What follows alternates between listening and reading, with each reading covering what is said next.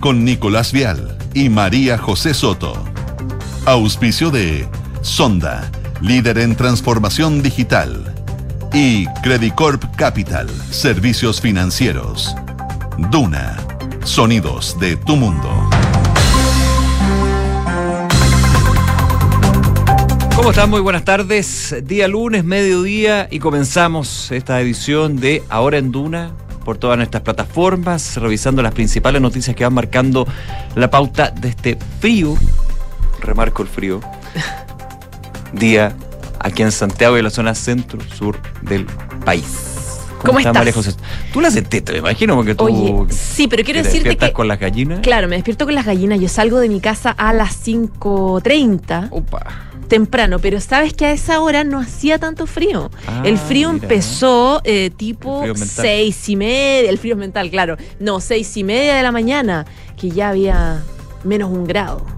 Sí. No, frío, frío. De hecho, se registraba, leía por ahí en Pudahuel, menos 4 o 4 grados bajo cero, como uno Claro. quiera leerlo, digamos. Eh, Sí. Y en algún lugar 7 grados bajo cero, no, no, no, no me acuerdo el lugar, pero bueno, la mañana más fría de lo que va del año y ojo porque esto hasta el miércoles va a ser la tónica. Hasta el miércoles, exactamente. A esta hora hay una temperatura en Santiago de 10,5 grados. Se siente muy helado, muy helado y seco, la verdad, el ambiente. Y eh, como lo decías tú, mañana va a ser más frío, de hecho. Eh, hay un pronóstico de menos 2 grados en la, zona centro, por lo tanto, eh, probablemente en Pudahuel, una cosa así, se puedan mantener esas eh, temperaturas que tú mencionas, menos 3, menos 4. 16 grados la máxima en la jornada de mañana y parecido el día miércoles entre 1 y 15 grados. Mientras que en la región de Valparaíso, donde nos escuchan en la 104.1, esperan para... los próximos días temperaturas no tan bajas en la zona costera, eh, cerca de los 4, los 3 eh, la máxima y 14, 15, o sea, la mínima y 15, 14 eh, grados la máxima. Eh, como dices tú, esta ola de frío, esta hora polar, va a estar en, varias partes de la zona centro-sur del país. Por ejemplo, en Chillán, menos 3 grados la mínima. En Concepción, un grado. Temuco, bueno, ahí ya en el sur está cada vez más, está frío, la verdad, eh, eh, ola de frío y de bajas temperaturas que van a mantener en esta semana y que, eh, claro, es peor, la verdad, que es un ingrediente que, que complica las cosas en medio del aumento Sí. de las enfermedades respiratorias. Sí, claro, en la situación de virus respiratorios que ha sido bien compleja, lamentablemente desde el Ministerio de Salud se ha confirmado ya la muerte de seis lactantes producto de esta situación y recriminaciones y críticas que van justamente a las autoridades de salud. Esto tras lo que sucedió en las primeras dos muertes de lactantes, ¿te recuerdas Ujú. tú de esta, de esta guaguita en San Antonio que en algún minuto se trató de derivar a una cama crítica en Arica y eh, que finalmente lamentablemente murió. Hay una serie de recriminaciones especialmente dirigidas al eh, subsecretario de redes asistenciales, quien tiene que ir ordenando esta, Sí. este complejo mm, eh, ajedrez, digamos, que es la situación de eh, una- una- un, sistema asistencial que está bastante apretado, bastante apretado. Bueno, durante eh, el día de ayer, entrevista en Mesa Central de Canal 13 a la ministra Aguilera, porque estaba esta duda entre varias. ¿Se llamó a la clínica Las Condes o no? Por la Que tenía camas disponibles, de hecho. y tenía camas, que- que- camas disponibles que se había mencionado por parte de su director clínico y la ministra dice, no, no se llamó, y aquí hay un tema de un dictamen de Contraloría. Más tarde Contraloría sale al paso y dice, no, no es que haya un, un- un dictamen de nosotros, no hemos metido ningún dictamen para que no se pudieran establecer contratos entre el Estado y esa clínica en particular, sino que había más bien un tema de juicio laboral y en algún minuto de la semana... Un dictamen del Tribunal Constitucional, finalmente. por un tema laboral, claro. Claro. Y, pero igualmente estamos en la alerta sanitaria, que abre la posibilidad de que justamente eso no sea un Se puede impedimento. pasar máquina en el fondo. Claro, la ley de urgencia, la alerta sanitaria, y durante la semana en CNN Chile, de hecho, el subsecretario Arauz daba de cuenta este punto y decía, Claro. pero igualmente hemos hablado con la clínica Las Condes. Entonces la clínica Las Condes dice que no, la ministra dijo A, la Contraloría. Un enredo, Enredo, enredo, enredo, enredo bien complejo que complejiza aún más la situación desde la responsabilidad política, como se llama, porque muchos dicen, bueno, pero cortar cabeza aquí sirve con la crisis que se vive en términos sanitarios. Bastante poco, pero efectivamente hay responsabilidades. El día de hoy la ministra de Interior dijo fue un error no haber, no haber llamado al Clínica Las Condes. La ministra Aguilera también dijo es un error, las responsabilidades se verán después. Y claro, mientras se buscan esas responsabilidades y un poco desenredar esto que quedó a propósito del de el uso no de la clínica Las Condes, ahora tenemos, tenemos al subsecretario de redes asistenciales, de hecho, dando una conferencia un punto de prensa. a eh, propósito de este punto. Había expectativa de que se refiriera a este caso de la clínica Las Condes. En todo el sector, tanto público como privado, de las camas necesarias según el nivel de complejidad de los pacientes. Dicha resolución está vigente. Conociendo el caso lamentable, por cierto, de la semana pasada, fue informado que dicho protocolo se había ejecutado tal cual está instruido. Y en esta materia fue lo que transmití hacia la opinión pública en los medios de comunicación. Al pedir los detalles de todos los contactos que se realizaron y los registros, pudimos constatar de que no existieron registros de llamadas a Clínica Las Condes. Ante esta situación, he decidido tomar las medidas administrativas necesarias para esclarecer el hecho y las causas, con el objetivo de poder dilucidar por qué no se llamó a Clínica Las Condes. Quiero decir que en dicho procedimiento se llamó al resto de clínicas y de hospitales públicos del país y de hecho consta en los registros aquellos. Finalmente, quiero decir que el Ministerio de Salud, esta subsecretaría de redes asistenciales y todos los trabajadores de la salud están trabajando con todo lo que se tiene con el objetivo de responder a las necesidades de los pacientes en esta campaña de invierno. No tenemos que bajar los brazos, no vamos a bajar los brazos y este invierno, si bien tenemos un brote de virus respiratorio sincicial y otros virus respiratorios, el más importante en los últimos 10 años, la red ha respondido, tanto público como privada, y así lo he constatado en todas las visitas que hemos tenido en clínicas, hospitales y centros de atención primaria. Muchas gracias. Subsecretario, buenas tardes. ¿De quién es la responsabilidad de esto? ¿Es de usted? ¿Es de alguna otra jefa de división, por ejemplo, de la doctora Jaramillo? Hay muchos personeros políticos, sobre todo, que están pidiendo su renuncia. ¿Ha evaluado usted pedir, eh, poner a disposición su cargo después de lo que ha pasado? Y usted señaló también que pidió la información. ¿Cuándo la pidió? Primero quiero decir que, como ya me referí, existe un protocolo que está aprobado por resolución en el Ministerio de Salud que instruye el adecuado funcionamiento y la, en la búsqueda de camas en el contexto de la alerta sanitaria. Dicho protocolo dice claramente que hay que utilizar, llamar y consultar por la disponibilidad de las distintas camas, tanto en el sector público como en el sector privado, independientes si existiesen o no convenios. En este sentido, dado que no consta la llamada clínica Las Condes, es que hemos tomado la decisión de instruir una investigación sumaria para esclarecer los hechos de por qué sucedió esta situación. Además, hemos instruido una auditoría administrativa urgente con el objetivo de revisar el 100% del proceso para identificar las mejoras que tenemos que realizar a la brevedad posible.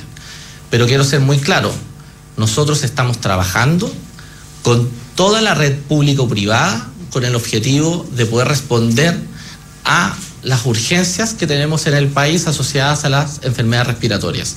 Y lo vamos a seguir haciendo utilizando todos los recursos con los que tenemos. Subsecretario, pero ¿de quién es la responsabilidad? ¿Es de usted? ¿Es de otra persona? ¿Ha evaluado poner su cargo a disposición? Nosotros hemos instruido una investigación sumaria con el objetivo de esclarecer formalmente y por la vía administrativa que corresponde las responsabilidades de por qué no sucedió este contacto. ¿Cuándo pidió la información y cuándo se inició ese sumario, subsecretario? Nosotros hemos tomado hemos solicitado esta información durante la semana pasada, habiendo esclarecido el hecho. Posterior a que fue informado que se cumplió esto a cabalidad, hemos instruido también los registros, la revisión de registro de llamada por llamada y, quiero, y en ese caso no se pudo constatar la llamada clínica a Las Condes. Eso sucedió durante el fin de semana, porque esto fueron muchas llamadas a todos los hospitales públicos y privados de la red y tomado conocimiento de eso, hoy día, a primera hora de la mañana, se ha instruido la investigación, la investigación sumaria y la auditoría administrativa. Subsecretario, disculpe, pero insistir usted con la pregunta. Subsecretario, usted había mencionado que sí se llamó a la clínica. ¿Usted recibió mal la información? ¿Qué fue lo que pasó ahí? Y lo otro, ¿están utilizando la clínica ahora? El protocolo es conocido por los funcionarios del Ministerio de Salud, se ha utilizado durante toda la pandemia, se ha seguido utilizando el invierno pasado y también se está utilizando actualmente. Y es claro en decir que para la búsqueda de camas se tiene que consultar a tanto entidades públicas como privadas, independientes se tenga o no se tenga convenios. Clínica Las Condes durante este tiempo ha recibido leyes de urgencia, como años anteriores. Por lo tanto, ha prestado servicios y he sido informado eh, que en este caso particular no se llamó. Por eso hemos tomado las, medidas administrativas correspondientes con el objetivo de esclarecer el hecho. Pero he instruido también que mediante la ley de urgencia sigan las derivaciones a esta clínica. Pero primero le dijeron que sí. Esa fue información que le dieron, que sí se había llamado. Y lo otro, usted ahora va al Senado. Algunos parlamentarios decían que no querían que usted asistiera. ¿Con qué actitud va? Bueno, nosotros estamos trabajando constantemente. Hoy día estamos ante una alerta sanitaria y una circulación realmente importante de los virus respiratorios y estamos con todos los equipos del Ministerio de Salud, con todos los directores, funcionarios de la salud, tanto la atención primaria como de los hospitales, en estos momentos desplegándonos para dar nuestra mejor respuesta ante esta emergencia. Y esa es la actitud con la cual estamos trabajando durante toda esta campaña de invierno. Muchas gracias. Subsecretario, eh, una última pregunta, insistir eh, con respecto a una eventual renuncia. ¿Cómo ve estas acusaciones de eventual responsabilidad en torno a la crisis también de las camas pediátricas, camas críticas pediátricas, eh, bueno, los lactantes que han fallecido? Preguntarle, insistirle, ¿piensa usted, ha evaluado una posible renuncia y dejar su cargo? Bueno, hoy día nosotros estamos enfocados y particularmente yo en responder la emergencia. Todo el momento estamos trabajando 24/7 con el objetivo de mejorar la respuesta y el trabajo que están realizando los distintos equipos de, salud de todo el país ante la emergencia sanitaria. Eso es lo que pienso, eso es lo que estoy haciendo y lo que voy a seguir haciendo. Muchas gracias. Secretario, la, la última. Mira, entonces las declaraciones del subsecretario de redes asistenciales, Fernando Arao, eh, no se habla de renuncia, se habla de medidas administrativas, se confirma, reitera más bien la confirmación de que no hubo una llamada a la clínica Las Condes para solicitar alguna cama eh, crítica pediátrica en el caso de la lactante de tres meses en, en San Antonio, que murió en San Antonio, y sigue las dudas, principalmente porque el subsecretario, bueno, desde las responsabilidades políticas dice, mm, él sigue trabajando. Ahora, de hecho, tiene que ir al Senado, a la comisión del Senado, Claro. hay una sesión ahí. Eh, pero en términos prácticos de la crisis de virus respiratorios, dice que hay un protocolo y que uno entiende en esto, el protocolo no se aplicó. Porque sí han habido por la ley de urgencia y la alerta sanitaria contactos con esta clínica en particular para disponer de la red integrada de salud, como se llama, que conocemos muy bien desde los tiempos con más fuerza ahí de COVID-19, los tiempos más complejos. Claro, él, a- eh, las preguntas que alcanzamos a escuchar, que eran como cuatro o cinco preguntas, respondió todas las veces lo mismo, que es que se han tomado las, se están tomando las medidas administrativas necesarias para tomar las causas, para saber por qué no se llamó a la CLC, a la Clínica Las Condes, eh, se va a revisar el 100% del proceso, las llamadas y las grabaciones de cada eh, clínica o centro al que se llamó, y eh, claro, él, como dices tú, no habla de responsabilidades, solamente dice que haremos un sumario para esclarecer la información. Le Mm. preguntaron varias veces por su eventual renuncia. Claro, Recordemos que hay eh, varias bancadas de oposición que están pidiendo un paso al costado. De hecho, está la bancada de republicanos dando un ultimátum al gobierno o dijeron textual, o sacan al subsecretario o acusamos constitucionalmente a la ministra eh, de, eh, de Salud. Y en ese contexto él dijo, hoy día, no habla de renuncia, dice solamente, hoy día estamos enfocados en responder a la emergencia, estamos trabajando 24/7 para mejorar la respuesta. Eso es lo que pienso y lo sé que seguiré haciendo, es lo que decía el subsecretario. Se veía incómodo y nervioso Sí. y con poco argumento más que el hecho del sumario. Claro, muy re- el, el- repetitivo. el- el libreto, digamos. claro, reiterando el libro. En, este- en esto ante las preguntas de la prensa. Vamos a estar con eso, con uno de los temas, por supuesto, que está marcando la pauta del día. Hay mucho más, eh, pero siendo las 12 de la tarde con 15 minutos, eh, la pregunta del día, que justamente va a este tema. Vamos con la pregunta del día. Tiene que ver con este tema y con las solicitudes de, de sectores de la oposición. La oposición da un ultimátum al gobierno para concretar la renuncia del subsecretario de Salud Pública, eh, Fernando Araos. Esto luego de que el MinSal reconociera que no se consultó disponibilidad de camas UCI pediátricas en la clínica Las Condes para enfrentar el déficit. ¿Qué te parece? Te dejamos cuatro alternativas. ¿Debe renunciar? ¿No es el momento? ¿No soluciona la crisis? ¿O es aprovechamiento político? Vota con nosotros. Está con nosotros Enrique Yavar, como todos los días. ¿Cómo está, Kike? Bien, ¿y ustedes? Bien, pues con los titulares actualizando justamente minuto a minuto lo que son las noticias del día que vamos a escuchar. Bueno, vamos con eso.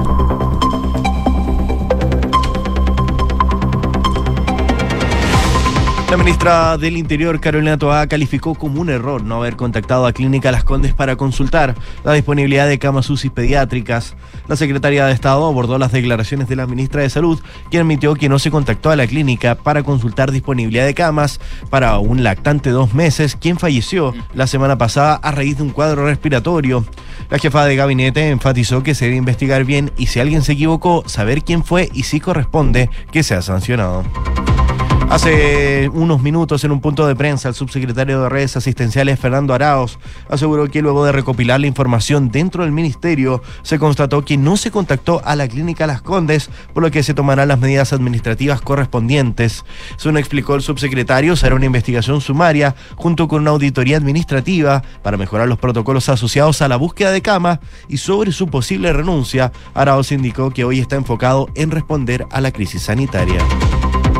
La ministra de Salud, Jimena Aguilera, fue consultada esta mañana posterior al comité político sobre sus declaraciones, donde admitía que no se contactó a Clínica Las Condes para consultar por disponibilidad de camas UCI pediátricas y la salida del subsecretario de redes asistenciales, Fernando Araos. La ministra señaló que no haber contactado a la clínica fue un error que se corrigió y que después se verán el tema de las responsabilidades. El Consejo Constitucional realiza su primer pleno para someter a un acuerdo los nombres de los integrantes de las cuatro comisiones de trabajo. Según las negociaciones, las cuatro serán presididas por la oposición, donde dos quedan para republicanos, una para la UDI y otra para Renovación Nacional. El otro objetivo del encuentro será que los 50 consejeros se informen del proceso de participación ciudadana que se desarrollará en el mes de junio. El ministro de Educación, Marco Antonio Ávila, abordó la eventual acusación constitucional en su contra y aseguró que sería un retroceso civilizatorio que su orientación sexual se vincule a la acusación constitucional. Junto a esto, el ministro abordó lo ocurrido en la escuela de Talcahuano tras la denuncia de presuntos abusos sexuales a niños en el marco de la recolección de información por una ficha médica y aseguró que a pesar de que no corresponde a un operativo de su cartera, el ministerio se echó parte de la denuncia. Y comenzó el periodo de inscripción a la PAES regular. El plazo va desde el 12 de junio hasta el 26 de julio y no habrá periodo adicional. La prueba de acceso para la educación superior se llevará a cabo los días 27, 28 y 29 de noviembre, mientras que la prueba de invierno será el día 19, 20 y 22 de junio. Dólar inició la semana mostrando alzas cercanas a los 20 pesos en comparación con su precio promedio del día viernes. El dólar tocó máximos de 807 en su apertura y se proyecta que llegue a zonas cercanas a los 825 y 830. El Banco Central informó que iniciará mañana un programa de compra de dólares por un valor total de 10 mil millones de dólares. Y Kim Jong-un ofreció pleno apoyo y solidaridad a Vladimir Putin. Con motivo del Día Nacional de Rusia, el heredero de la dinastía de los opresores de Pyongyang envió un mensaje de felicitación a uno de los pocos países con lo que mantiene relaciones amistosas. El presidente de Italia, Sergio Mattarella, confirmó que el ex primer ministro italiano Silvio Berlusconi, quien falleció hoy, tendrá un funeral de Estado en la Catedral de Milán, luego de dos días de capilla ardiente en su mansión y en la sede de su medio de comunicación Mediaset. Con esto, el gobierno italiano dispuso de bandera media hasta en el Senado y un receso legislativo de dos jornadas. Diario británico The Sunday Times publicó una investigación en la que plantea que el COVID-19 fue creado por China como parte de un proyecto secreto para crear armas biológicas y se filtró desde el Instituto de Virología de Wuhan tras un accidente. Según investigadores estadounidenses consultados por el medio británico, el ejército chino financiaba la experimentación de este virus. Y Novak Djokovic volvió a la cima de la, del ATP tras su título en Roland Garros, luego de alcanzar su Grand Slam número 23. El serbio desbancó a Carlos Alcaraz y volvió a la cima del ranking.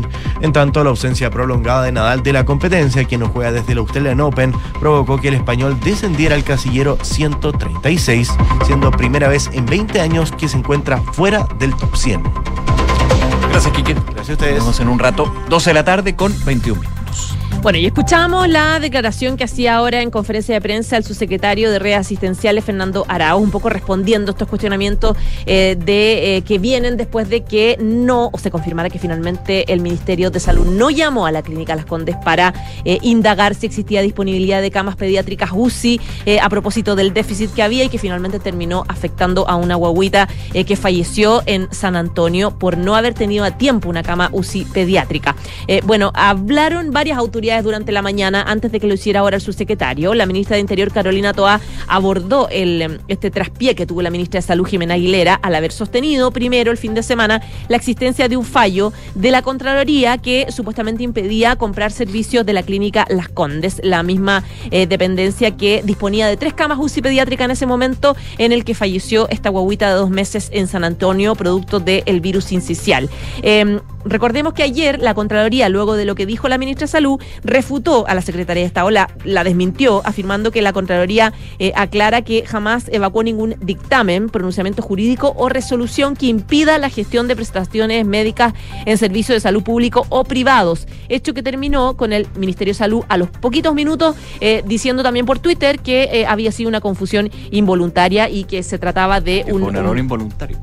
Claro, de una confusión involuntaria y que se trataba de, en realidad, un, un- tema relacionado con un- una ejecución laboral. Al respecto, la ministra Toa habló en la radio hoy día, habló en, en ADN y dice que hay que distinguir las situaciones. Unas son los tipos de malentendido de tipo comunicacional y otra es la preparación de la campaña y otra, dijo, es la emergencia que estamos viviendo. La ministra dijo que lo que se refiere a la mención de la Contraloría fue simplemente un error de mención, que no amerita más análisis, eh, fue un error de la ministra porque se trataba no de un fallo de la Contraloría, sino del Tribunal Constitucional y por lo tanto dijo la ministra y se equivocó en, en una mención.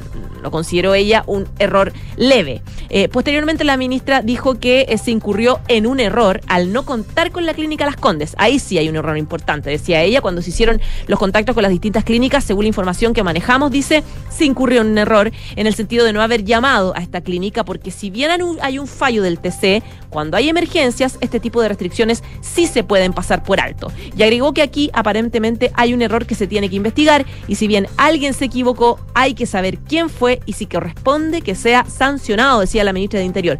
Cuando el subsecretario dijo que sí se estaban ocupando camas de las clínicas Las Condes, decía la ministra, es porque se supone que se debería haber estado ocupando, pero alguien cometió un error y no llamó eh, por el fallo. Esto hay que aclararlo y se debe investigar, que fue lo, lo que además detalló también el, el subsecretario en esta conferencia de prensa. A los minutos de... em, de la- esta entrevista que daba eh, la ministra de- del Interior, eh, después del comité político que encabeza todos los lunes el presidente Gabriel Boric, donde participó de manera excepcional la ministra de Salud Jimena Aguilera, ella salió por la moneda, la agarra la prensa y le preguntaron de nuevo, ¿hay responsabilidades por lo que pasó? ¿Quién es responsable de que no se haya llamado a la clínica que tenía sí disponibilidad de camas UCI? Ella dijo que después veremos las responsabilidades políticas en el marco de estos cuestionamientos. Escuchemos a la ministra de Salud, Jimena Aguilera. Se, se corrigió el error, se están haciendo las medidas correspondientes y después vamos a ver el tema de la ¿Cómo se corrige el error, ministra? ¿Cómo se corrige el error? Se corrige llamando, incorporando a la clínica en todos los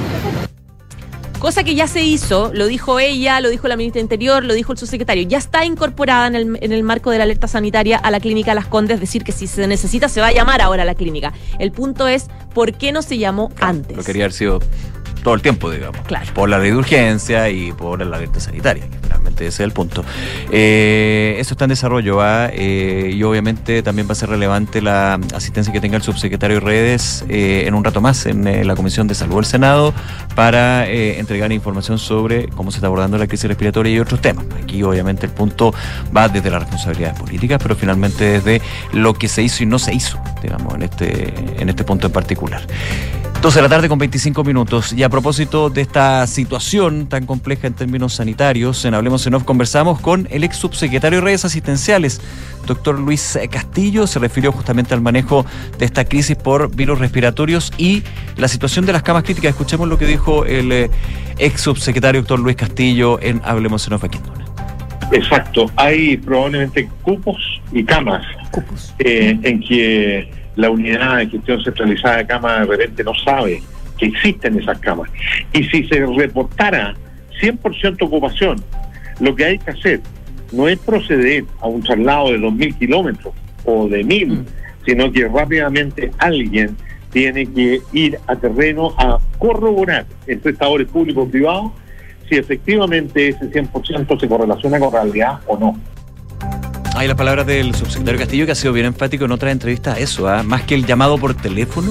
Hay que ir. Claro. Que también decía Mañalich, hay que ir. El, el- el como doctor Mañalich, poco- ex ministro de Salud, también decía eso. No el, no el tema de estar, pero efectivamente, cuando lo que decía, recuerdo el, el ex ministro de Salud, que cuando faltaban camas, mandaba al subsecretario al lugar y decía, ok, yo aquí me tres. Dentro de las posibilidades también que tenía el centro Sí, claro. asistencial, porque hay, minutos en que está saturado, digamos. Ya, Pero, eh, así el- funciona.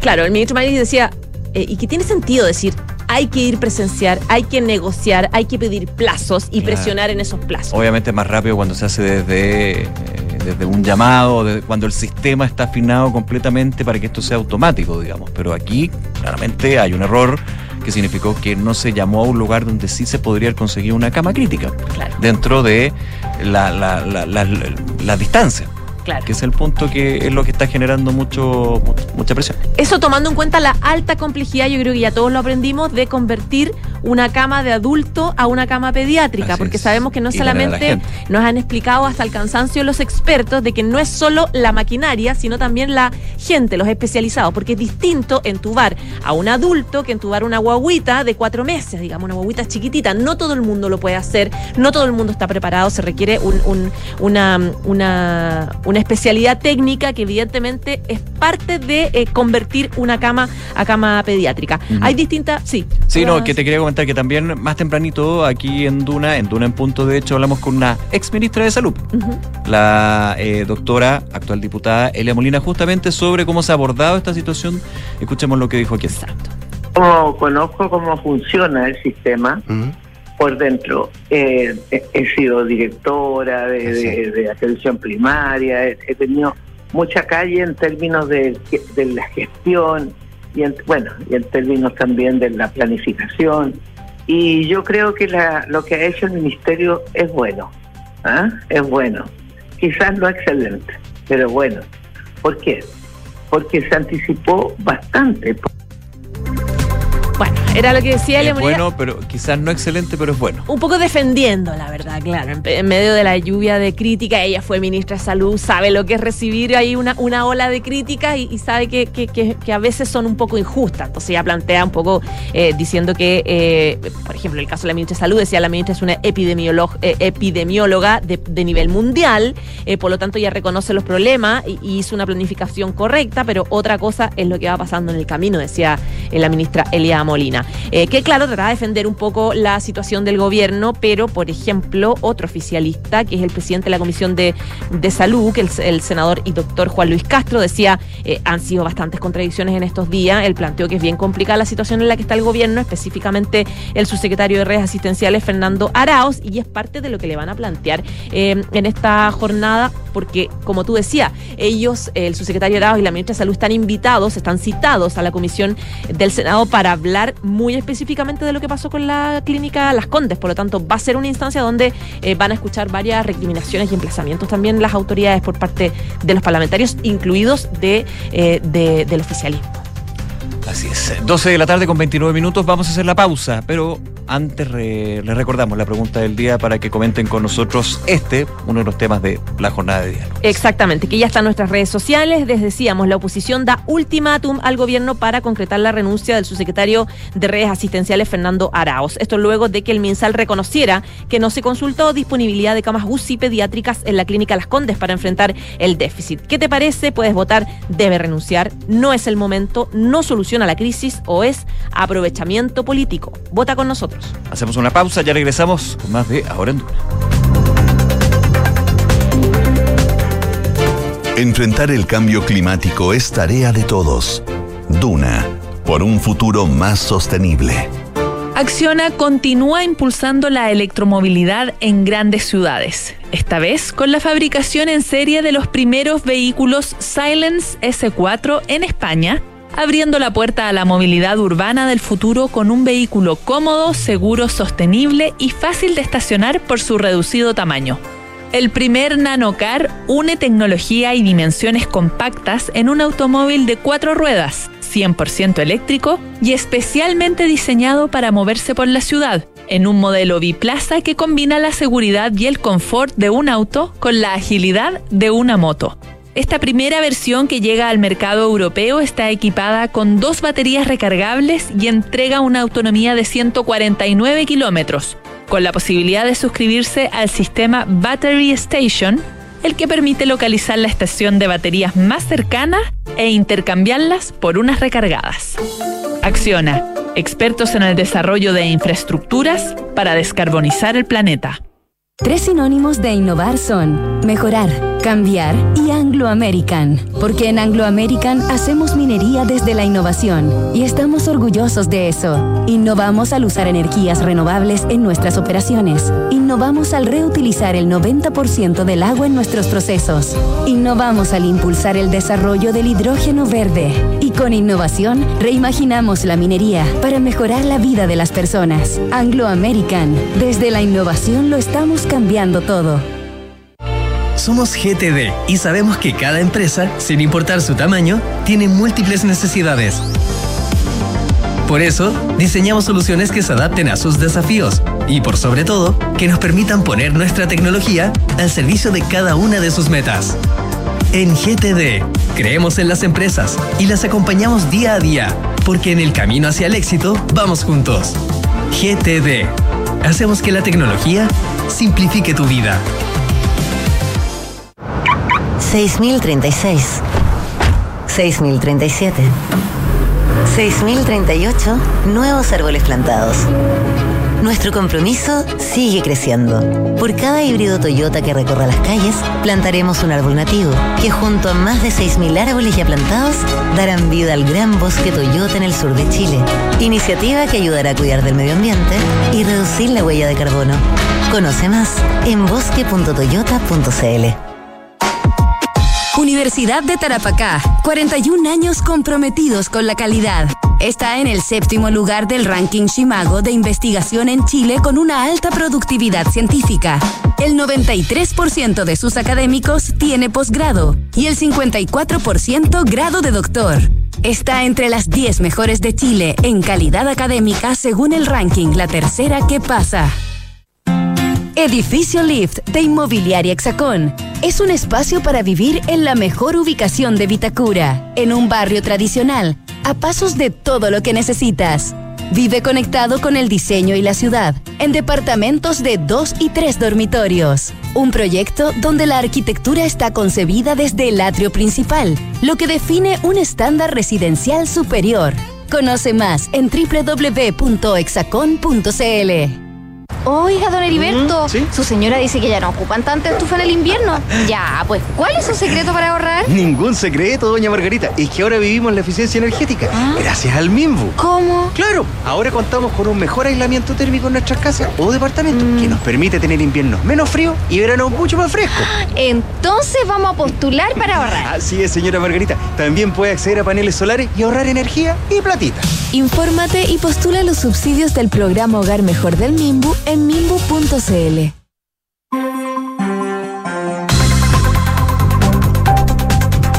de la tarde con 35 minutos, estás en Duna y es momento de revisar las principales noticias del deporte. Aquí junto a Francesca Ravizza. ¿Cómo estás, Fran? Muy bien, ¿y ustedes? ¿Todo bien?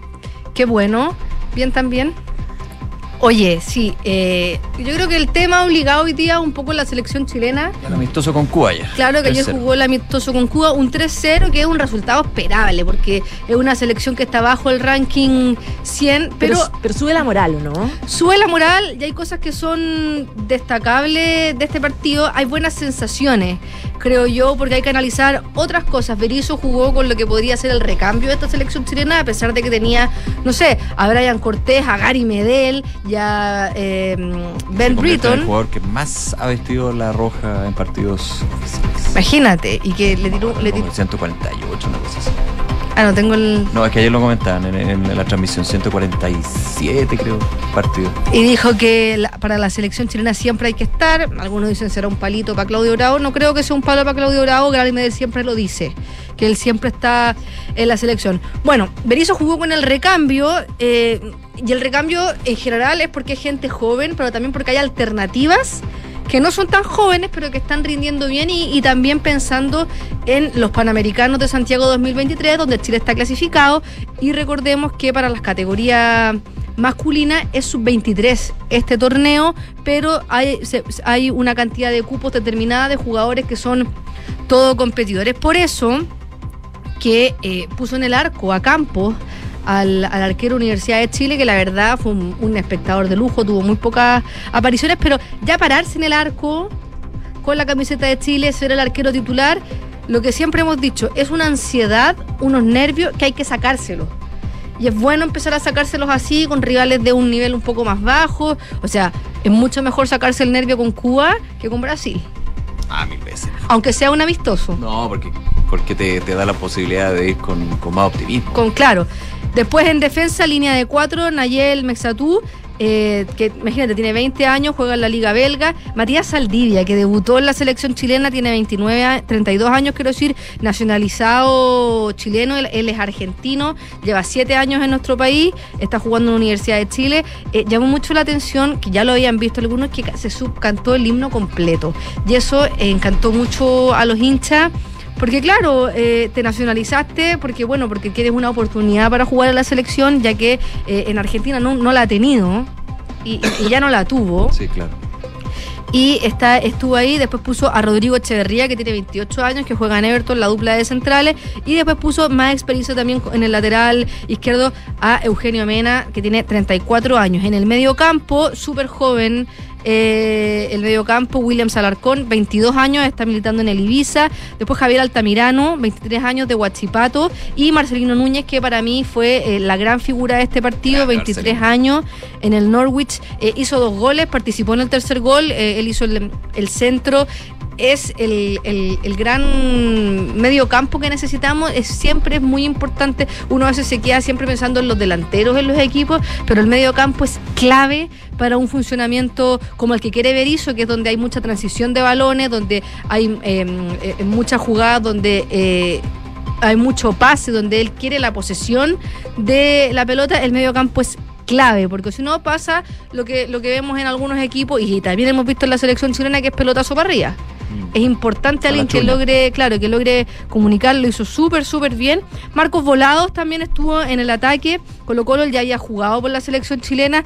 Eh, pasa que tiene 27 años y él a lo mejor en algún momento era el gran recambio de, de Chile. No, no lo ha logrado hacer, pero al parecer ahora estaría eh, siendo mucho más considerado por Berizzo, eh, Víctor Dávila y Alexander Aravena. En las alternativas en la banca también eran jóvenes, o sea, bueno, tiene a Brian Cortés, que ya lleva varios tiempos en la selección chilena, Uguaraya, 22 años de arquero de Cobreloa, tuvo a Gabriel Suazo, que ya está consolidado en la selección chilena, Gabriel Suazo, que se me había olvidado nombrarlo como las personas ya más consolidadas, juega en el Toulouse, tiene 25 años, Juan Delgado, que es delantero, tiene 30 años, juega en Portugal, yo siempre he tenido mis dudas con Juan Delgado, que ya no fue, tiene 30 años, pero bueno, Berizzo algo le ve a su esquema de juego, Gary Medel, Bruno Bartichotto, delantero, 22 años, juega en Palestino. Diego Valdés, que también jugó volante, 29 años del América. Ahora tiene que ser el momento en que Diego Valdés se ponga la camiseta, juegue de 10. A mí me gusta mucho cómo juega Diego Valdés, similar, no, no igual, pero eh, me recuerda mucho al mago Valdivia.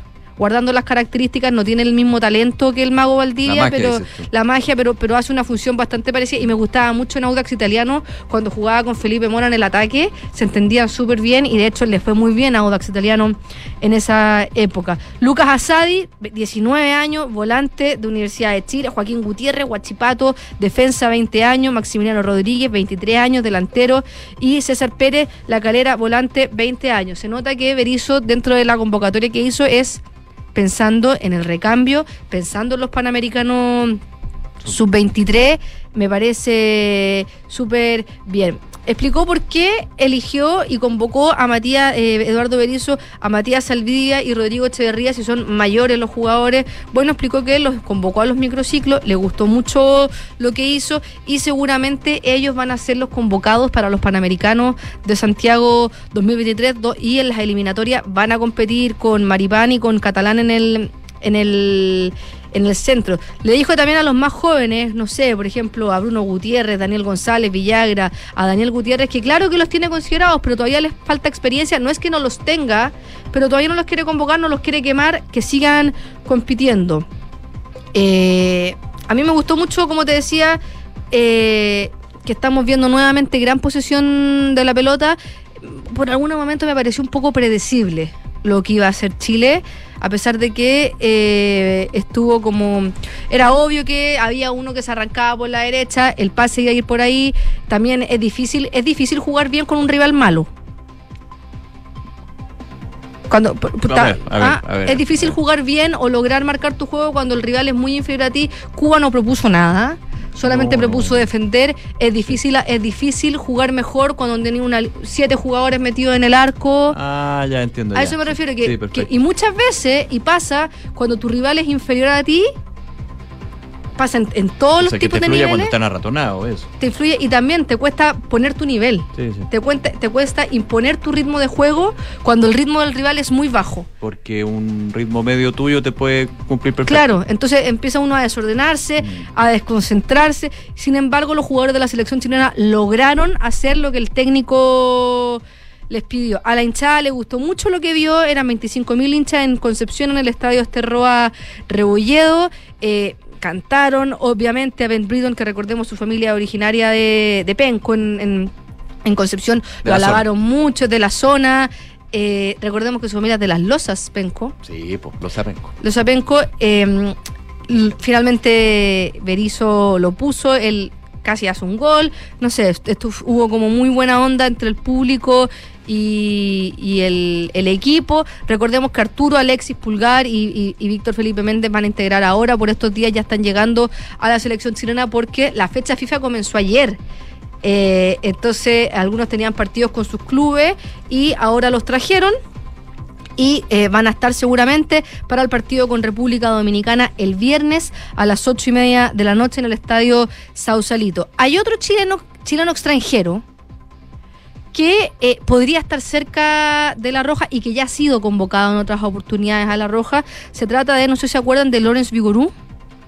29 años, jugó en Everton acá en Chile la- el torneo nacional del 2019. Bueno, él nació en Inglaterra, consiguió el ascenso en la League One, que es la tercera categoría de, mm, del fútbol inglés con el Leyton Orient, pero según publica la BBC y The Telegraph, estaría muy, muy cerca de fichar por eh, el Burnley que acaba de ascender a la Premier League, por lo que podría empezar a jugar en la Premier League. Tiene 29 años y obviamente si es que ya lo están mirando de esa forma, eh, podría ser una alternativa para Eduardo Berizzo para las eliminatorias eh, con la selección chilena. No hay mucho más que decir de la roja, porque yo creo que seguimos y lo hemos venido diciendo. Estamos en un proceso de que hay que darle tiempo al técnico. Eh, ganó, que es importante, tenía el peor rendimiento de, la, de las selecciones sudamericanas, la que peor, peor eh, porcentaje de conversión tenía. eh, de acuerdo a todas las selecciones de la Conmebol, sin embargo, estos, estos tres goles son buenos, pero es mejor aún que eh, el recambio está dando eh, buenas sensaciones y sobre todo que los, los viejos estandartes de la Roja están súper positivos con el proceso. O sea, un Gary Medel que se le veía contento, un Ben Britton que se ve contento, un Alexis Sánchez que no jugó, un, un Arturo Vidal y un Eric Pulgar que no han jugado, pero que se ven con, ánimo de venir a esta selección que se está, se está recambiando y eso también le hace súper bien al grupo, le da confianza a los más jóvenes. Para terminar, Claudio Bravo, que no está, que ya sabemos que el Toto Berizzo está bastante molesto con la situación.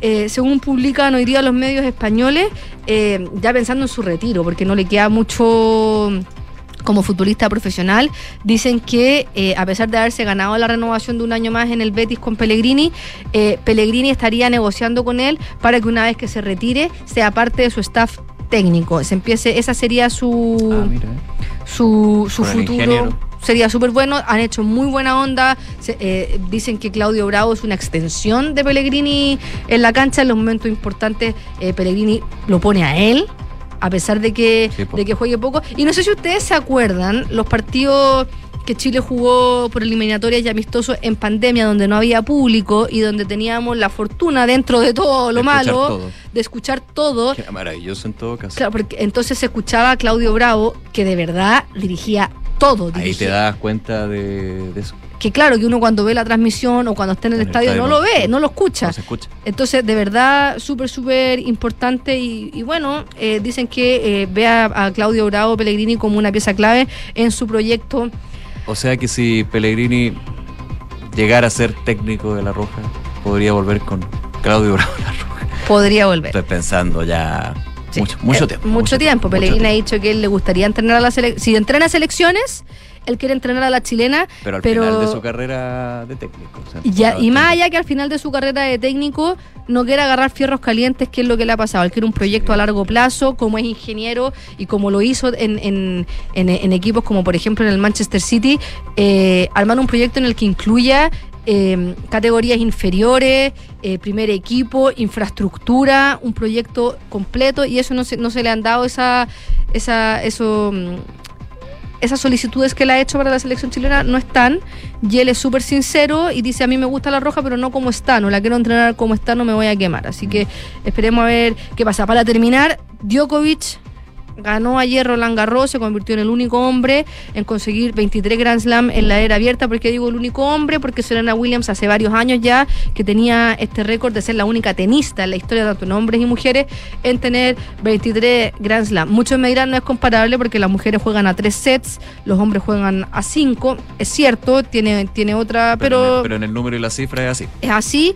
Eh, superó a Rafael Nadal que tenía 22, Roger Federer tiene 20, para muchos con esto se consolida como el mejor tenista de la historia, volvió al número uno del mundo, va a acumular eh, 308, ma- ya, tiene el récord como la persona con más semanas en el número uno del mundo con 387, va a sumar muchas más, no sé si muchas más, pero un par de más para que se hagan una idea, Federer que tuvo mucho tiempo el récord logró hacer 310 y Nadal 209. Eh, otros aspectos que para muchos hacen en, números eh, que, que Novak Djokovic sea el mejor tenista de los tres. Yo estoy diciendo datos.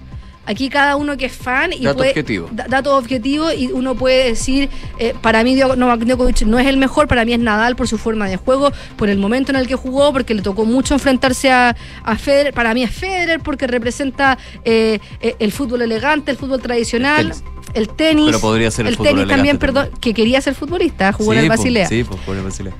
Pero bueno, en los datos hay datos súper cortitos que, que, que tiene Novak Djokovic y que son irrefutables. Ya les decía el del número uno. Eh, es el que más ha hecho puntos en una temporada en 2015 cuando logró 16.785 puntos por haber conseguido 11 títulos. Eh, es el que más ha ganado eh, Masters 1000. De hecho, es el único que ha ganado los nueve Masters 1000 de, de la temporada. Eh, es el campeón más longevo con los 11 majors por encima de los 30. Eh, es histórico, eh, es, el que más veces ha ganado eh, las ATP Finals, con seis ocasiones, igualando la marca de Roger Federer. Domina los parciales con sus dos máximos rivales. La dominación de Djokovic con los demás también la mantiene con Federer y con Nadal. Por ejemplo, con Federer tiene 27 victorias a favor contra 23 derrotas y con Nadal 30-29. Son súper estrechas. ¿eh? Súper estrechas, pero lamentablemente Federer se retiró. Rafael Nadal hoy día descendió en el ranking ATP. De al hecho, como ha sido tantos años el Big. Claro. Descendió hoy día Nadal al puesto 136 del ranking ATP desde el 2003, hace 20 años atrás que Nadal no estaba fuera de un top 100. Eso habla también de, claro, que no juega desde el Australian Open, no ha defendido puntos, pero también habla de una eh, que Rafael Nadal lamentablemente viene en retirada. En el tenis él se, sometió a una cirugía ahora, está con su enfermedad, eh, su lesión, eh, su enfermedad degenerativa en, en el pie.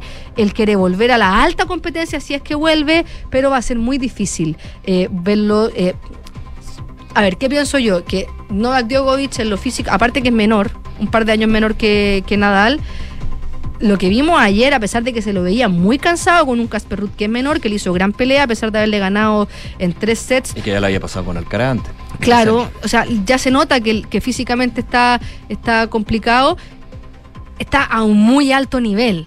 Entonces, es muy probable que eh, Djo- Djokovic en los próximos dos o tres años siga estando en las finales de los Grand Slam, pueda seguir ganando incluso Grand Slam y Rafael Nadal está luchando con terminar en lo alto su carrera. Entonces están como en paradas súper distintas y eh, a mí por lo menos, por ejemplo, a mí eh, me gusta mucho más Nadal y me gusta mucho más Federer por lo que han hecho en el tenis, por lo que han logrado. Eh, creo que son mucho más, eh, representan el deporte, eh, son deportistas que representan los valores del tenis, integral. Djokovic no lo es. La familia de Djokovic también ha hecho como comentario, pero bueno, ¿qué tiene que ver la familia con el deportista? Me cae mal Djokovic, lo encuentro un poco maleducado por veces o pesado, pero es innegable los números que yo acabo de decir, que lo hacen para muchos ser el GOAT. Y lamentablemente para los fanáticos de, Nadal o de Federer, Djokovic ya lo superó. Y eso es innegable. Datos, no opiniones. Eso, me gusta. Como dice nuestro querido amigo Matías del Río. Tiene razón. Gracias, Fran. Que estén Que bien. esté muy bien, nos vemos. 12 de la tarde con 51 minutos. Vamos a revisar noticias internacionales. Hoy la prensa del mundo ya destacaba a em, las noticias desde Italia. Muere Silvio Berlusconi, el hombre que definió la Italia del siglo XXI. Es el análisis internacional que se hace de este eh, tres veces primer ministro de Italia, dueño de la gigante eh, corporación eh, de comunicaciones. em, Mediaset. eh, Mediaset, es expresidente también del club AC Milán, eh, extendió su fórmula de atractivo empresarial, de ser uno de los de, de las personas más ricas de Europa y de Italia, eh, a la gestión de la política y sembrar también eh, varios temas que muchos cuestionan como el inicio del populismo en Italia. Era una figura que era muy cercana a la ciudadanía, que tenía un lenguaje muy cercano, que muchos definían como eh, alguien que entraba directo a las casas de las señoras que estaban El escuchándolo. Cavalieri. Exactamente. Y claro, está entrando un poco a la prensa italiana para ver cómo la cobertura que están haciendo. Hay transmisión evidente en- eh, evidentemente en vivo desde eh, su residencia en Arcor, que es una, una localidad que está situada en la provincia de Monza y Brianza, en Lombardía. Está llena, eh, dice la prensa, por ejemplo, el diario República dice el adiós de Berlusconi, multitudes de personas se acercan a Arcores, solo admitieron a los familiares más cercanos. Hay funeral de Estado que está programado para el día miércoles y montones de personas que ya están opinando y reaccionando frente al fallecimiento de Berlusconi. Su féretro entonces se queda en esa ciudad. Eh, hay luto nacional para el día miércoles y funeral de Estado que va a ser en la Catedral de Milán a las 15 horas. Eh, hay especiales producto de su enfermedad, de sus últimas horas. Él había terminado un poco eh, eh, su- sus días, había tenido una, una hospitalización el día viernes. Eh, él- sabemos que eh, padecía de un cáncer hacía, hacía bastante tiempo, pero él hacía poco había estado participando en política. Él quería, de hecho, volver al ruedo definitivamente. Y eh, claro, pa- pasó esto que para muchos fue de un minuto a otro. Es un hombre que revolucionó las telecomunicaciones, que atravesó cientos de escándalos legales también y personales y falleció en el Hospital San Rafael de Milán a causa de distintas complicaciones cardíacas que él venía arrastrando. Era un empresario de 86 años, nacido en Milán, había sido ingresado en varias ocasiones en el último tiempo, esta vez, como les digo, el día viernes. Sin embargo, de esta última hospitalización no logró sobreponerse eh, por esta leucemia crónica que padecía y eh, lo mantenía eh, eh, muy enfermo durante los últimos meses. Una de las leyendas más importantes que construyeron, que según dicen los expertos, construyó la Italia moderna y popular a fines de los 90 y a comienzos de este siglo. 12 de la tarde con 54 minutos. Ucrania anunció que sus tropas reconquistaron tres pueblos de la región de Donetsk, en el este del país, en los primeros avances de una contraofensiva contra el ejército ruso. Neshkunchne, de la región de Donetsk, vuelve a estar bajo bandera ucraniana, declaró este domingo el Servicio Estatal de la Guardia Fronteriza, junto a un video donde se ve a las tropas ucranianas coreando Gloria a Ucrania y muerte a los enemigos. La noticia de la liberación de este pueblo se produce horas después de la de Blagodane, liberada por los soldados de la 68 Brigada de Ucrania en la misma región. Las fuerzas terrestres difundieron también un video en el que se ve a combatientes con una bandera ucraniana en un edificio destruido. Eh, un avance significativo. Las fuerzas de Kiev en la región de Zaporilla también podría implicar un gran revés para Moscú si se logra romper la conexión terrestre entre Rusia y la península de Crimea anexionada en 2014. Las tropas ucranianas también recuperaron otra localidad un poco más al noroeste, Mara Makaribba, informó la viceministra de Defensa Gana Maliar. El gobierno mantiene el silencio sobre su estrategia y se niega a confirmar si las últimas acciones militares forman parte de la ofensiva que su ejército dice preparar desde hace meses. En tanto, el presidente de Ucrania, Volodymyr Zelensky, resaltó la labor de sus tropas, dijo, estoy agradecido por nuestros soldados por este día, gracias por cada paso, por cada batalla, por cada ocupante destruido. 12 del día 56 minutos. Y otra noticia también internacional que en realidad no nos afecta a nosotros, tiene que ver con la visita de, a, no, no solamente a Chile, sino también a, Latinoamérica. Está en gira la presidenta de la Comisión Europea, Ursula von der Leyen, que se va a reunir el día miércoles en Santiago con el presidente Gabriel Boric en la antesala la cumbre de la Unión Europea y la Comunidad de Estados Latinoamericanos, CELAC. El viaje de esta representante de la Unión Europea, que también incluye una visita a una empresa chilena dedicada al reciclaje de de plástico es parte de una gira latinoamericana en la que la presidenta europea eh, pretende estrechar lazos con socios clave para abordar temas como el acuerdo de la Unión Europea con el Mercosur o también la guerra de Ucrania. Durante este viaje, la presidenta hará una serie de anuncios sobre proyectos en el marco de la estrategia Global Gateway, eh, de la cual eh, ambas regiones van a ser beneficiadas y se acercarán aún más, dijo la delegación de la Unión Europea a través de un comunicado. La agenda de inversión pretende desarrollar oportunidades de inversión ecológica y digital en Latinoamérica, razón por la cual él viene a, eh, pr primero ya viene a Brasil, de hecho hoy día parte la gira en Brasil, donde va a ser recibida por el, por el presidente Luis Ignacio Lula da Silva. El martes va a estar en Argentina con un encuentro, evidentemente, con el mandatario Alberto Fernández y va a tener una participación con el Foro Empresarial de la Unión Europea Argentina y el miércoles y jueves von der Leyen va a cerrar su recorrido eh, en nuestra en Sudamérica por lo menos en, Santiago con una cita con el presidente Gabriel Boric para partir después rumbo a Norteamérica en Ciudad de México donde se va a juntar también con el presidente Manuel López Obrador 12 de la tarde con 57 minutos. Noticias de la economía que revisamos aquí en Ahora en Duna. Hay una nueva encuesta de expectativas económicas del Banco Central que eh, nos entrega proyecciones bien, bien positivas, hay que decirlo, ¿eh? para lo que se viene en términos de la inflación, decisión del Consejo del Banco Central sobre la tasa de interés y otros. Según la encuesta de expectativas económicas, la inflación cerraría 2023 con un aumento de 4,7%. Esto se compara o versus el 5% pronosticado el mes anterior en esta misma encuesta. En tanto, para 2024, las estimaciones de IPC se redujeron desde el 3,4% anual a 3,2%. Así que sigue la tendencia y las proyecciones siguen afianzándose en una reducción de las presiones inflacionarias que van marcando a este año, por ejemplo, a cerrar con este 4,7% y no en un 5,7% como había sido eh, estimado en la encuesta de expectativas económicas anterior del ente emisor. En tanto, a las previsiones eh, para este año, el mercado es levemente más pesimista que el Banco Central en su informe de política monetaria, de hecho en abril subió su previsión para la inflación de 3,6 a 4,6%, así que hay que ir viendo evidentemente cómo se van confluyendo estas miradas. Sobre la tasa de política monetaria, que recordemos sigue ahí congelada en 11,25% desde octubre del año pasado.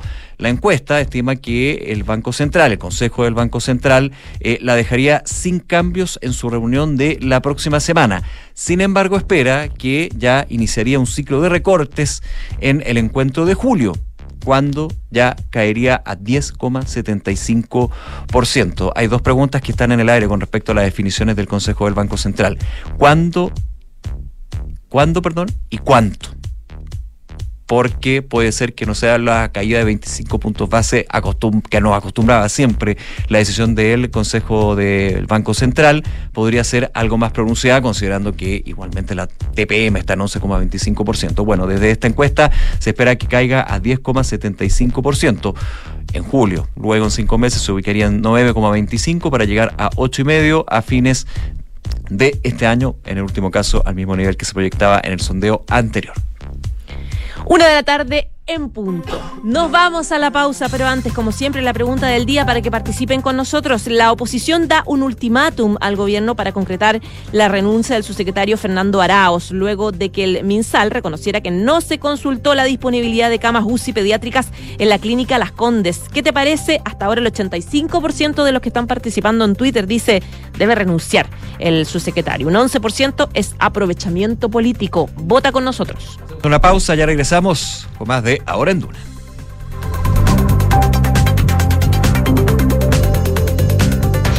En Credicorp Capital nos centramos en ser aliados estratégicos de nuestros clientes para cumplir sus objetivos con nuestro portafolio de inversiones de carácter global.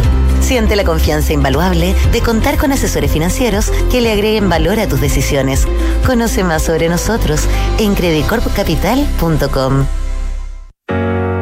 En Sonda desarrollamos tecnologías que transforman tu negocio y tu vida, impulsando la innovación y el desarrollo de soluciones que acompañen la transformación digital de las organizaciones. Cuenta tú también con el respaldo, agilidad y eficiencia del líder en transformación digital. Descubre más en sonda.com. Sonda, tecnologías que transforman tu negocio y tu vida. Sonda, make it easy. Construir un futuro mejor para Chile es una responsabilidad que compartimos todos. A medida que crece la demanda de cobre esencial para producir vehículos eléctricos, turbinas eólicas y paneles solares, también crece la necesidad de producir cobre de manera responsable. Por eso, Escondida BHP, el mayor productor de cobre del mundo, hoy usa 100% de agua de mar en su operación minera para ayudar a conservar los recursos de agua dulce. El futuro está aquí. Descubre cómo en bhp.com slash mundo mejor. Conocemos las razones de siempre para preferir la telemedicina de la alemana como evitar desplazarse, lo práctico de atenderte desde casa. Pero nuestros pacientes tienen algo más que decir. La sentí igual a una consulta presencial. La doctora muy amable, me dio mucha confianza. Lo que más valoro es la empatía del médico. En ese momento estaba muy angustiada y en verdad sentí que no estaba sola. Prueba y comprueba tú también que la telemedicina funciona. Reserva tu hora en clínicaalemana.cl. Clínica Alemana. Si es tu salud, es la alemana. 1519.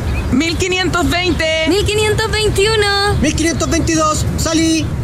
En Chile durante el año 2022, 1.522 niñas, niños y adolescentes egresaron del sistema de residencias temporales sin encontrar una familia que los recibiera, marcando la niñez de cada uno de ellos. Ayúdanos a que puedan encontrar la protección y cuidados de un entorno familiar. Tú también puedes ser familia de acogida. Súmate en www.acogeres.cl. Vuelve la oportunidad de impulsar tus inversiones con el nuevo fondo Scotia Estructurado Deuda Nominal 2. Tiene una rentabilidad no garantizada del 12,10%, donde puedes invertir sin la exigencia de un monto mínimo. Conoce todos los detalles con tu asesor de inversiones y contrátalo hasta el 6 de julio solo en Scotia. Con Talana, la más completa plataforma digital de recursos humanos, ahorras tiempo y costos. Simplifica tus tareas del día a día con las soluciones del ecosistema de Talana. Dedícale tiempo a lo que más importa, los equipos y las personas que lo conforman. Únete a las miles de empresas que ya han digitalizado su área de recursos humanos con Talana. Conoce más en talana.com.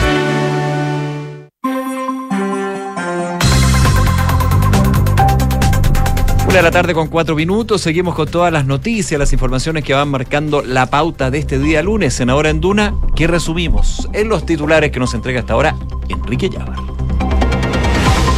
En un punto de prensa, el subsecretario de redes asistenciales Fernando Araos aseguró que luego de recopilar la información dentro del ministerio, se constató que no se contactó a la clínica Las Condes, por lo que se tomarán medidas administrativas correspondientes. Según explicó el subsecretario, será una investigación sumaria junto con una auditoría administrativa para poder mejorar los protocolos asociados a la búsqueda de camas. Sobre su eventual renuncia, Arauz indicó que hoy está enfocado en responder a la crisis sanitaria. La ministra de Salud, Jimena Aguilera, fue consultada esta mañana posterior al comité político sobre sus declaraciones, donde admitía que no se contactó a Clínica Las Condes para consultar por disponibilidad de camas UCI pediátricas y la salida del subsecretario de redes asistenciales, Fernando Arauz. La ministra señaló que no haber contactado a la clínica fue un error que ya se corrigió y que después se verá el tema de las responsabilidades. Vicepresidente de la Cámara de Diputados, Carlos Bianchi, presentó ante el presidente de la Cámara, Vlado Mirosevich, su renuncia al cargo. Según anticipó en el Mercurio, el diputado acusó excesivo control del Ejecutivo y la difícil gobernabilidad de la mesa por insultos y gritos dentro del Pleno. Luego de un acuerdo entre las seis bancadas del oficialismo y la oposición, el Pleno del Consejo Constitucional aprobó hoy la integración de las cuatro comisiones en las que trabajarán los 50 consejeros constitucionales. La distribución de fuerzas fue acordada la semana pasada por todas las fuerzas políticas y de esta forma tres instancias tendrán los 12 miembros y una quedará con 14. El Consejo Fiscal Autónomo informó que envió tres estudios al Consejo Constitucional para que esa instancia considere la importancia del manejo responsable de la política fiscal en este proceso para redactar una nueva constitución. Según explicó el organismo, el objetivo de esto sería incluir los principios de sostenibilidad y responsabilidad fiscal en la nueva Carta Magna, de manera que guíen el accionar del Estado en todos sus niveles e instituciones.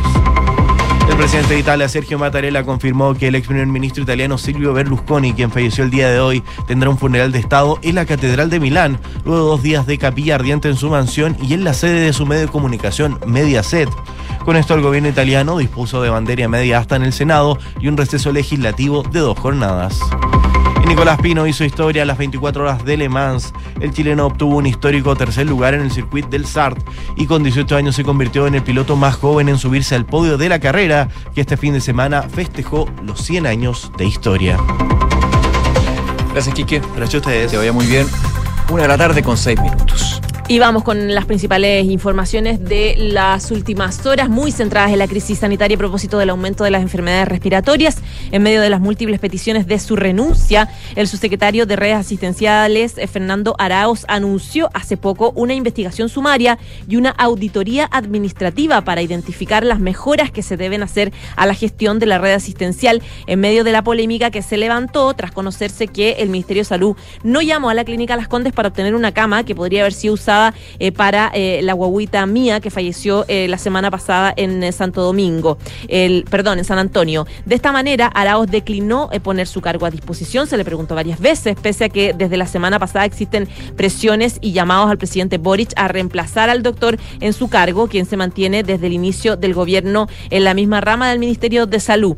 El jueves pasado, Araos afirmó en una entrevista con CNN que, dada la situación de alerta sanitaria y por ley de urgencia, hemos derivado a pacientes a dicha clínica, lo que fue desmentido por el propio director médico de ese centro asistencial de la clínica Las Condes, Diego Mardones, quien aseveró que el domingo no hemos recibido no hemos recibido ningún paciente del servicio público a pesar de lo que dijo el subsecretario. El tema se fue complejizando al correr de las horas de ayer porque la propia ministra de Salud, Jimena Aguilera, reconocía en Canal 13 eh, que no se llamó a la clínica en cuestión y que reconoció eh, que aquello fue un error. En un punto de prensa, Arao salió hoy día a dar una explicación e intentar aclarar estas contradicciones que se generaron. En esa línea dijo que el Ministerio de Salud cuenta con un protocolo establecido para eh, la búsqueda y asignación de camas en un contexto de alerta sanitaria que está aprobado por el Ministerio de Salud y que incluye la búsqueda en todo sector, tanto público como privado. Esa resolución está vigente y en el caso concreto de la muerte de esta niñita, eh, Arao sostuvo que fui informado que ese protocolo se había ejecutado tal cual estaba instruido, por eso él lo dice, y que en esa materia fue lo que transmití hacia la opinión pública en los medios de comunicación. No obstante, agregó que al pedir los detalles de todos los contactos que se hicieron eh, y su registro, pudimos constatar que no existieron registros a la clínica Las Condes, razón por la cual él dice y anuncia estas medidas eh, necesarias administrativas para establecer el hecho y las causas con el objetivo de dilucidar eh, por qué no se llamó a la clínica Las Condes. Le pidieron varias veces le preguntaron la- la- los periodistas presentes si él estaba dispuesto a renunciar para asumir alguna responsabilidad política en lo, en lo sucedido. Y él dice eh, y respondió de, de varias formas, pero un poco lo mismo, que hoy día estamos enfocados y particularmente yo, decía él, en responder a la emergencia, estamos trabajando 24/7 para mejorar la respuesta una hora antes de la declaración que hacía eh, en esta conferencia de prensa el subsecretario Arauz, salía del Palacio de la Moneda la ministra de Salud, eh, Jimena Aguilera, quien participó en comité político de manera extraordinaria en el Palacio de la Moneda, comité que los días lunes en la mañana encabeza el presidente Gabriel Boric. Y esto dijo Aguilera a la salida. Se, se corrigió el error, se están haciendo las medidas correspondientes y después vamos a ver el tema de la ¿Cómo se corrige el error, ministra? ¿Cómo se corrige el error? Corrige llamando, incorporando a la clínica en todos los El error también lo constataba la ministra del Interior, que más temprano da una entrevista en Radio ADN, donde decía que efectivamente fue un error no llamar a la clínica y que se debe investigar qué pasó y si alguien se equivocó, saber quién fue y si corresponde que sea sancionado, decía la ministra del Interior. Una de la tarde con 10 minutos, vamos a otros temas y tiene que ver con la mesa de la Cámara de Diputadas y Diputados, porque ya no todos siguen ahí. Se mantiene el presidente Vladimir Milosevic, la vicepresidenta Catalina Pérez, pero no el presidente, vicepresidente Carlos Bianchi. Eh, los tres, de hecho, tenían planificado dejar sus cargos los primeros días de julio, sin embargo, Bianchi tomó la decisión de adelantar su renuncia, una que ya había hecho eh, pública hace algunos días. Entre las razones... Eh, él acusaba control excesivo del gobierno, de hecho él pedía adelantar su renuncia a la mesa directiva, la que ya concretó en horas de esta mañana. Eh, otra de las razones era las despro- desprolijidades, acusó la votación del nuevo retiro de eh, ahorros previsionales, las presiones del Ejecutivo y el nivel del debate al interior del hemiciclo. Bianchi dijo que, el diputado Bianchi dijo que para la mejor administración de la mesa y tener más autonomía se hace muy necesario poder ampliar la mesa. Así hizo referencia al acuerdo administrativo transversal que hay en el Senado, donde se incorpora en la testera al oficialismo y también la oposición. Entre las razones que llevaron al eh, diputado Bianchi, ex senador, recordemos, a dejar la mesa de la Cámara Baja, se encuentran los hechos ocurridos durante la votación del proyecto que permitía un nuevo retiro de fondos previsionales. Se le acusaba de prolijidades en la tramitación que fueron el detonante de esta decisión, dijo Carlos Bianchi. Aquí hubo una intencionalidad para que el proyecto fracasara y lo más grave aún es que fue en concordancia con el gobierno que hizo un lobby brutal para evitar que los parlamentarios y parlamentarias votaran a favor del sexto retiro, dijo el parlamentario a través de una declaración pública. Creo Dice Bianchi que como Poder Legislativo, independiente del Poder Ejecutivo, tenemos que entregar a los diputadas y diputados las garantías de pluralismo y autonomía necesarias para cumplir cabalmente con nuestro rol, por lo que no puedo mantenerme indiferente ante el control que pretende tener el Ejecutivo sobre esta mesa. Finalmente, el diputado Bianchi dijo que la Cámara no puede rendirse a las presiones del gobierno, señalando que hoy se hace muy difícil tener el control de la Cámara cuando hay actitudes que están muy lejos de contribuir al debate a gritos no nos vamos a entender, debemos elevar el debate, pero principalmente apuntando a eh, lo que fue el detonante de su renuncia a la vicepresidencia de la Cámara de Diputadas y Diputados, a lo que acusa es el control que ejerce el gobierno justamente sobre esa corporación y esa mesa en particular que se vio reflejada en lo que dice él, desprolijidades, en la votación del proyecto de sexto retiro, que recordemos fue eh, rechazado en eh, la Comisión de Constitución y luego rechazado también en votación en la sala de la Cámara de Diputadas y Diputados. Una de la tarde y 12 minutos. Retomamos el tema de la crisis sanitaria, pero ya no por el lado de salud, sino por el, por el lado de educación. A propósito de eh, estas peticiones que ha habido un poco de adelantar de nuevo la- la- las vacaciones de invierno para evitar o disminuir un poco los contagios, sobre todo los niños más chicos. Bueno, el ministro de Educación, Marco Antonio Ávila, volvió a referirse a un eventual adelanto de las vacaciones en medio del alza de los contagios de las enfermedades respiratorias. Aseguró que hasta el momento no han recibido recomendaciones para cambiar la fecha de este receso escolar. Consultado por el tema, el ministro dijo que este año el último día hábil de clases es el 27 de junio. Las vacaciones parten para los estudiantes ese día. Nosotros, y considerando ya eh, el año pasado, el proceso de este año es que hicimos este proceso de adelantamiento, las vacaciones ya están adelantadas y el calendario, el calendario es el regular. El ministro sostuvo que eh, han sido siempre muy flexibles y están muy atentos a las indicaciones que entreguen las sociedades médicas, obviamente que amparan eh, también las decisiones del ministerio. En esa línea manifestó que hoy día hemos tenido que lamentar eh, que este virus social afecte fundamentalmente a las guaguitas y puntualizó que hasta el momento no han recibido recomendaciones de adelanto de vacaciones, pero Dijo él, recuerden que existen todavía una alerta sanitaria que permite que mamás, papás y cuidadoras de menores de un año puedan acceder a la licencia médica, decía el ministro de Educación, como una forma un poco de lograr que los más chiquititos se queden en las casas. El ministro de Educación no solamente habló de esa situación, de la crisis de las enfermedades respiratorias, también habló de sí mismo y del proceso de acusación constitucional en el que están trabajando desde la oposición. Eh, esto a propósito de que el presidente de la Cámara de Diputados, Vladimir Osevich, dijo que se está persiguiendo a Ávila eh, por su orientación sexual, dijo en una entrevista con Chilevisión al referirse a la acusación constitucional de la oposición en su contra.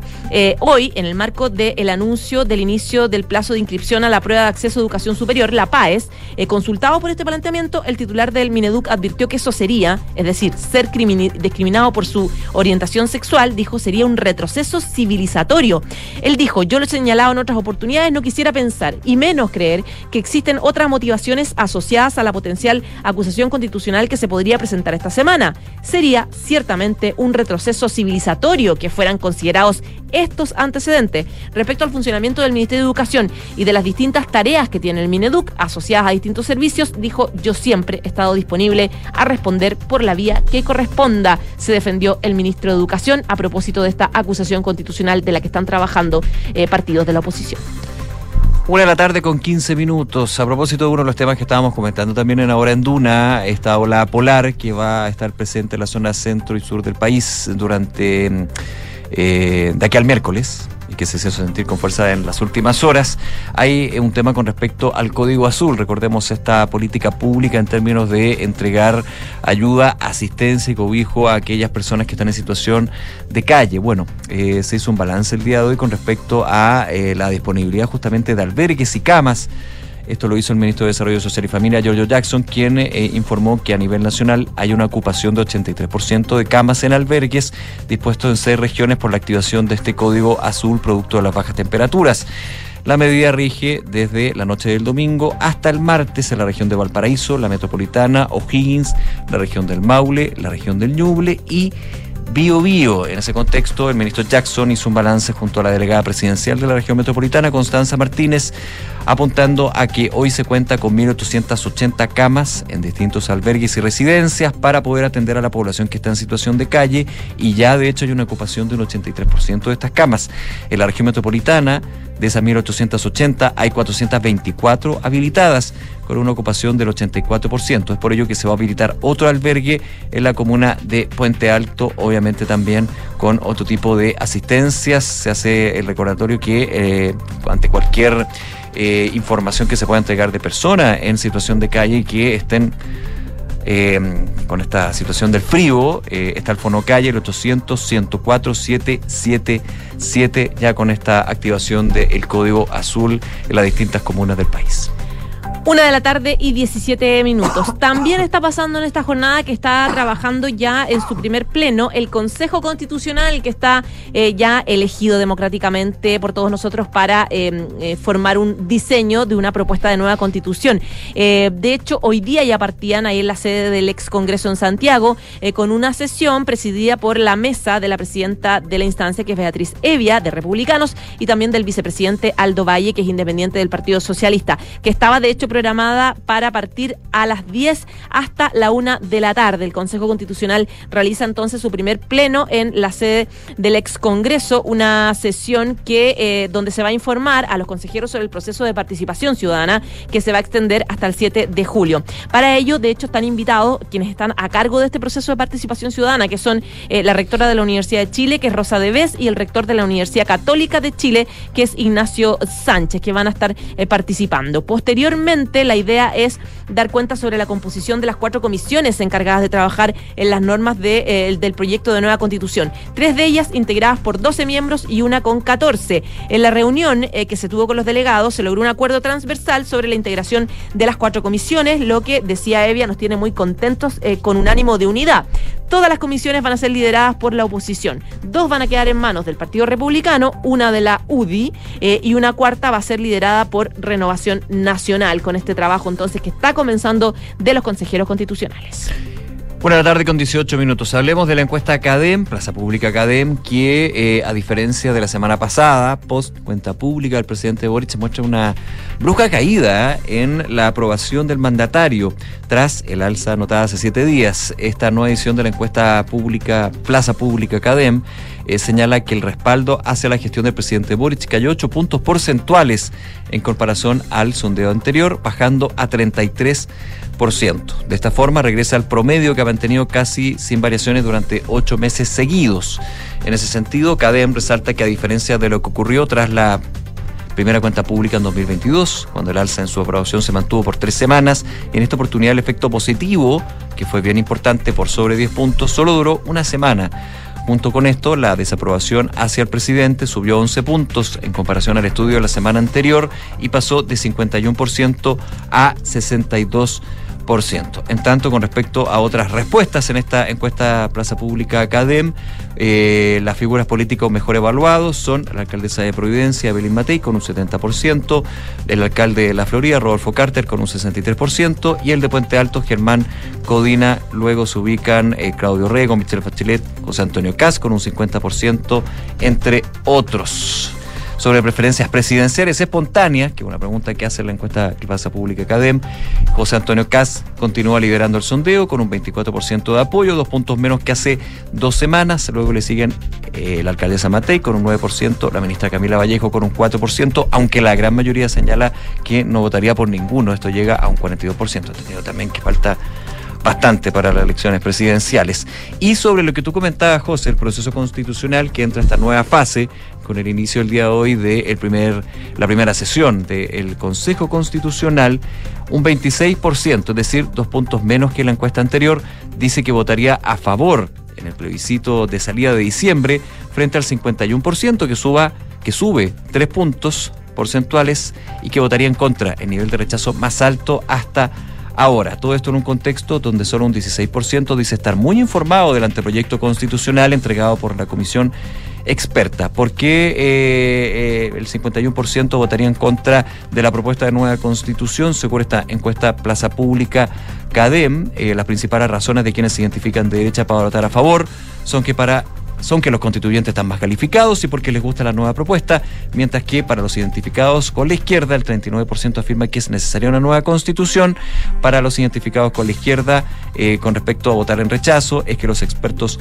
no fueron electos y quienes se identifican de derecha para votar en contra es que prefieren la constitución actual con un 25%. Una de la tarde, 21 minutos. Ya nos vamos, pero antes los resultados de la pregunta del día. Les contábamos que la oposición da un ultimátum al gobierno para concretar la renuncia del subsecretario Fernando Araos. Esto luego de que el MinSal reconociera que no se consultó disponibilidad de camas UCI pediátricas en la clínica Las Condes. ¿Qué te parece? Hasta ahora, en Twitter, el 85% está diciendo que el subsecretario debiera renunciar. El 10% dice que esto es aprovechamiento político y el 5% dice esto no soluciona la crisis. Puedes votar durante todo el día con nosotros. La transformación digital de tu empresa nunca estuvo en mejores manos. En Sonda desarrollan tecnologías que transforman tu negocio, innovando e integrando soluciones que potencian y agilizan tus operaciones. Descubre más en sonda.com, Sonda Make It Easy.